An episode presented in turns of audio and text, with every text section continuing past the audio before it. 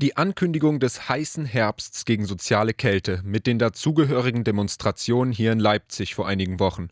Protestierende, die gegen den Krieg, für mehr Klimaschutz oder für Menschenrechte auf die Straße gehen.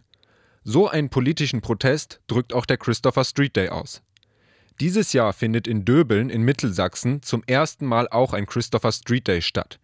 Mit welchen Schwierigkeiten die VeranstalterInnen dort umgehen müssen, hört ihr später noch in dieser Folge Radio für Kopfhörer.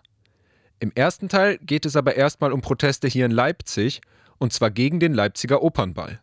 Mein Name ist Alexander Böhle. Schön, dass ihr eingeschaltet habt. Mephisto 976, Radio für Kopfhörer. Der Leipziger Opernball. Das klingt für mich erstmal nach Prunk und Glamour, vielleicht ein bisschen Etepetete, aber im Grunde harmlos. Warum es jetzt so lautstarke Proteste dagegen gibt, kann mir mein Kollege Louis Wolf erklären. Er ist jetzt hier bei mir im Studio. Hi Alex. Louis, erklär uns doch bitte erstmal noch kurz, worum es überhaupt geht. Ich stelle mir, wie gesagt, eine sehr glamouröse Veranstaltung vor beim Opernball. Liege ich damit richtig? Ja, im Prinzip schon. Es ist eine Ballveranstaltung und es gibt Tanz und das Gewandhausorchester spielt dazu. Und es ist aber gleichzeitig eben auch ein Vernetzungstreffen. Das heißt, es kommen per bekannte Persönlichkeiten, VIPs aber auch UnternehmensvertreterInnen. Und die laufen dann auch über so einen roten Teppich ein, also wirklich sehr glamourös. Und all das ist aber für Leute, die nicht VIPs sind, auch in einem sehr hohen Preissegment. Dann verrat uns doch, was kosten denn die Tickets? Ja, also die Tickets kosten so zwischen 220 bis 800 Euro und das ist halt davon abhängig, ob man im Ballsaal einen Tisch mit Essen reservieren will oder eben nicht. 220 Euro als geringstes ist natürlich für viele Menschen eine ziemlich hohe Summe.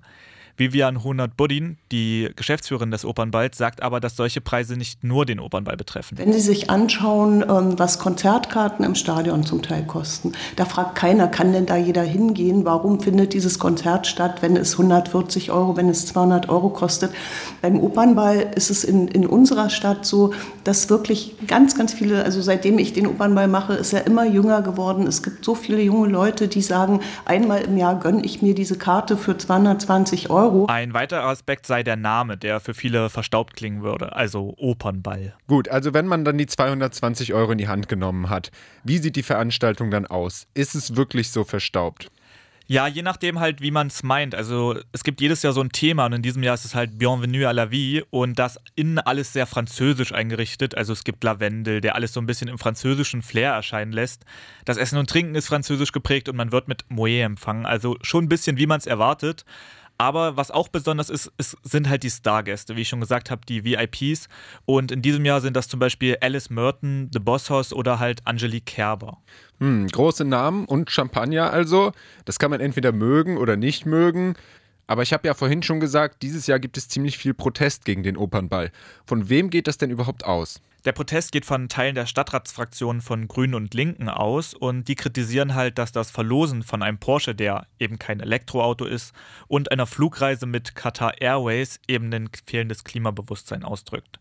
Und zudem wird der Opernball halt eher als Charity-Event promoted, ähnelt aber eher einem Lobbytreffen. Das sagt jedenfalls Jürgen Kasek, grüner Stadtrat aus Leipzig. Es soll ja primär ein Charity-Event sein. Das, was tatsächlich aber stehen bleibt, ist im Vergleich zu dem, wer da kommt und welche Umsätze da generiert äh, werden, relativ übersichtlich. Vivian Honert-Bodin, die Geschäftsführerin des Leipziger Opernballs, hält diese Kritik aber für nicht gerechtfertigt. Ich finde es so schade, dass beispielsweise gesagt wird, gerade dieses Thema Tombola betreffend, wir würden ähm, mit einer Tombola die äh, Allgemeinheit mit Almosen abspeisen. Also wenn 220.000 Euro ein Almosen ist, muss ich sagen, habe ich ein ganz anderes Verhältnis zum Geld. Und Beispiele für Projekte, die unterstützt werden, sind Leipzig hilft Kindern und Leipzig helps Ukraine. Mehr über den Opernball erfahrt ihr auch auf unseren Social Media Kanälen. Mephisto 976 berichtet von dem Opernball und den kritischen Stimmen gegen diese Veranstaltungen. Das war aber erstmal mein Kollege Louis Wolf. Danke, Louis. Bitte. Der Opernball in Leipzig findet dieses Jahr übrigens zum 27. Mal statt. Sogar noch ein bisschen länger gibt es hier aber den Christopher Street Day. Dieser hat in Leipzig dieses Jahr zum 30. Mal stattgefunden. Etwa 70 Kilometer entfernt von Leipzig, in Döbeln, soll die Veranstaltung an diesem Wochenende zum allerersten Mal stattfinden. Über den Protest der queeren Community und Gegenproteste von der NPD und den Freien Sachsen hat sich meine Kollegin Emma Schmidt mit Vera Ohlendorf und Manuela Tillmanns von der Rosalinde Leipzig e.V. unterhalten. Als erstes wollte sie von den beiden wissen, wie die Rosalinde als Leipziger Verein dazu kommt, den CSD in Döbeln auszurichten. Das liegt daran, dass Vera und ich in dem Projekt Quer durch Sachsen arbeiten, äh, mobil im ländlichen Raum und tatsächlich für den Rosalinde e.V. im ländlichen Raum unterwegs sind und dort Veranstaltungsformate anregen, durchführen, unterstützen und äh, auch äh, psychosoziale Beratung anbieten und so weiter. Und ähm, wir kooperieren schon sehr lange mit dem Treibhaus in Döbeln und jetzt war es eben so, dass aus den Leuten vor Ort, die wir da halt auch kennengelernt haben, der Wunsch entstand, warum gibt es denn eigentlich keinen CSD in Döbeln und wir das dann sofort aufgegriffen haben, weil wir es eine gute Idee finden, wichtig finden und auch so ein bisschen die Zeit reif ist dafür. Die Idee ist, das infrastrukturell dieses Mal begleitet zu haben und immer mehr quasi die Strukturen abzugeben an Personen von vor Ort und wir uns immer ein bisschen mehr rausziehen. Ich habe natürlich auch mal eure Forderungen gelesen oder von eurem Bündnis.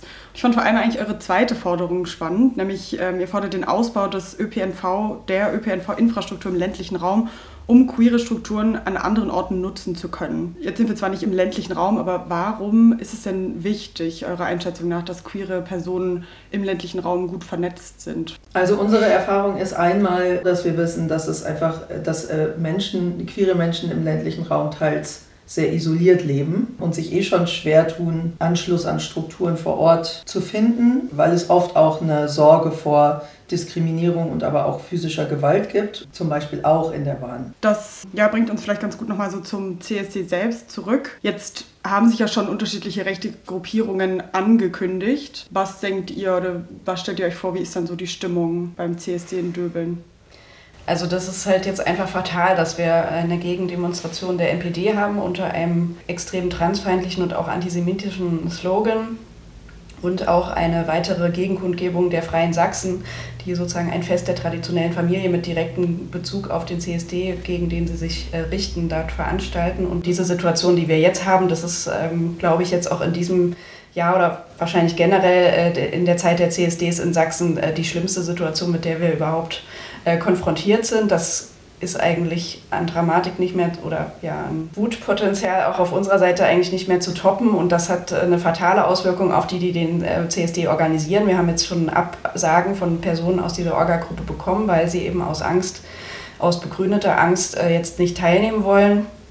Das ist natürlich sehr, sehr schade, dass sozusagen Menschen an ihrem eigenen CSD nicht mehr partizipieren können wegen der Bedrohungslage einer Bedrohungslage, die aus unserer Sicht bisher die Polizei auch nicht ernst nimmt. Das ist, dass wir damit rechnen müssen, dass die Nazi-Gegenkundgebung und wir sozusagen oder der CSD in direkter Sichtweite äh, stattfinden. Und das wird Auswirkungen vor allem auf queere Personen aus der Region haben, weil die dort exponiert sind, die sind dort sichtbar. Und wir wissen zum Beispiel auch aus Erfahrung aus Wurzen, auch aus Erfahrung aus Frankenberg, äh, dass sozusagen Aggressionen, Übergriffe, Hasskriminalität stattfindet, wenn der CSD längst vorbei ist, wenn die privilegierteren Menschen aus Leipzig, Dresden und so weiter, auch wir, längst wieder weggefahren sind und diese Personen dann nochmal anders sichtbar geworden sind in der Region und dann äh, mit Übergriffen wirklich zu rechnen haben. Auch damit, dass sie während des CSDs fotografiert werden, dass sie von Nazis in irgendwelche Telegram-Gruppen reingestellt werden und so weiter. Das sind alles Dinge, die schon passiert sind dieses Jahr in Sachsen, in, ja, in verschiedenen Orten und das kriegt jetzt im Moment alles nochmal eine viel größere und schlimmere Dimension. Und gleichzeitig haben wir ja auch das Motto angstfrei sichtbar ja. sein. Also die Idee des CSD war, wir wollen uns nicht mehr verstecken. Wir wollen sichtbar sein in unserer Region und wir wollen auf die Straße gehen. Und gleichzeitig jetzt zu merken, ah, also dass das Motto auch nochmal aus einer anderen Perspektive eben auch wieder quasi passt, zu sehen, ah, wir werden aber bedroht von rechten Strukturen, rechten Organisierungskräften, in der Region, aber auch bundesweit. Und es geht ja auch um eine Haltung. Ne? Also ähm, wer positioniert sich denn eigentlich dazu? Also der Oberbürgermeister in Döbel macht es zum Beispiel nicht, obwohl er natürlich weiß, was da gerade für ein Szenario stattfindet. Und was müsste denn passieren, damit Menschen vielleicht wirklich in Döbeln angstfrei sicher sein könnten, sichtbar sein könnten? Also unter den gegebenen Umständen sieht man ja, dass das überhaupt nicht möglich ist. Also queere Menschen können gerade nicht angstfrei sichtbar sein in Döbeln. Das ist nicht möglich, weil offensichtlich, dass da ein großes rechtes Potenzial gibt. Ähm, es wäre sicherer aus unserer Sicht, wenn der CSD und äh, die Nazi-Kundgebungen deutlich räumlich getrennt sind. Wir hatten dazu auch mehrere Gespräche mit Polizei und Ordnungsamt, haben auch versucht, alle diese Argumente da klar zu machen und haben uns bis jetzt nicht durchgesetzt. Wir hoffen, dass da bis äh, Samstag sich trotzdem noch mal was bewegt. Und es wird jetzt einfach auch sichtbar, wie weit verbreitet auch in der Region ähm, rechte Einstellungen sind, auch explizit queerfeindliche Einstellungen. Queerfeindlichkeit ist dort einfach an der Tagesordnung. Ja, ich glaube, wir haben alle noch so Wahlergebnisse auch im Kopf. Mhm. Für Mittelsachsen, glaube ich, 33 Prozent AfD. Was, wenn ich vielleicht da noch mal so ein bisschen bohren darf, aber wie, wie fühlt sich das denn dann so persönlich an, dahin zu gehen? Also irgendwie, ich finde, das ist sehr mutig, dann trotzdem zu dem CSC zu gehen. Aber habt ihr trotzdem auch Angst vor dem, was dann passieren kann morgen? Na, es gibt ja auf jeden Fall eine gewisse Anspannung. Äh, bei mir persönlich ist es eher so, dass ich Sorge habe, dass die Menschen, die wir ja eigentlich mobilisieren wollen und die wir ja auch anwerben, ne, wir wollen ja gerne, dass Leute kommen, dass ich oder mich irgendwie auch verantwortlich fühle, den Schutz zu gewährleisten. Das macht mir gerade eher mehr Sorge als mein eigener Schutz. Finde ich voll interessant nochmal, was Sie sagt, weil wir so in der Redaktion irgendwie überlegt haben, ist es quasi dass dieser CSD eben ausgerechnet in Döbeln stattfindet, ist es dann umso wichtiger, als Leipzigerin hinzugehen? Oder verdrängt man damit quasi auch die, die Sichtbarkeit von ländlichen queeren Personen?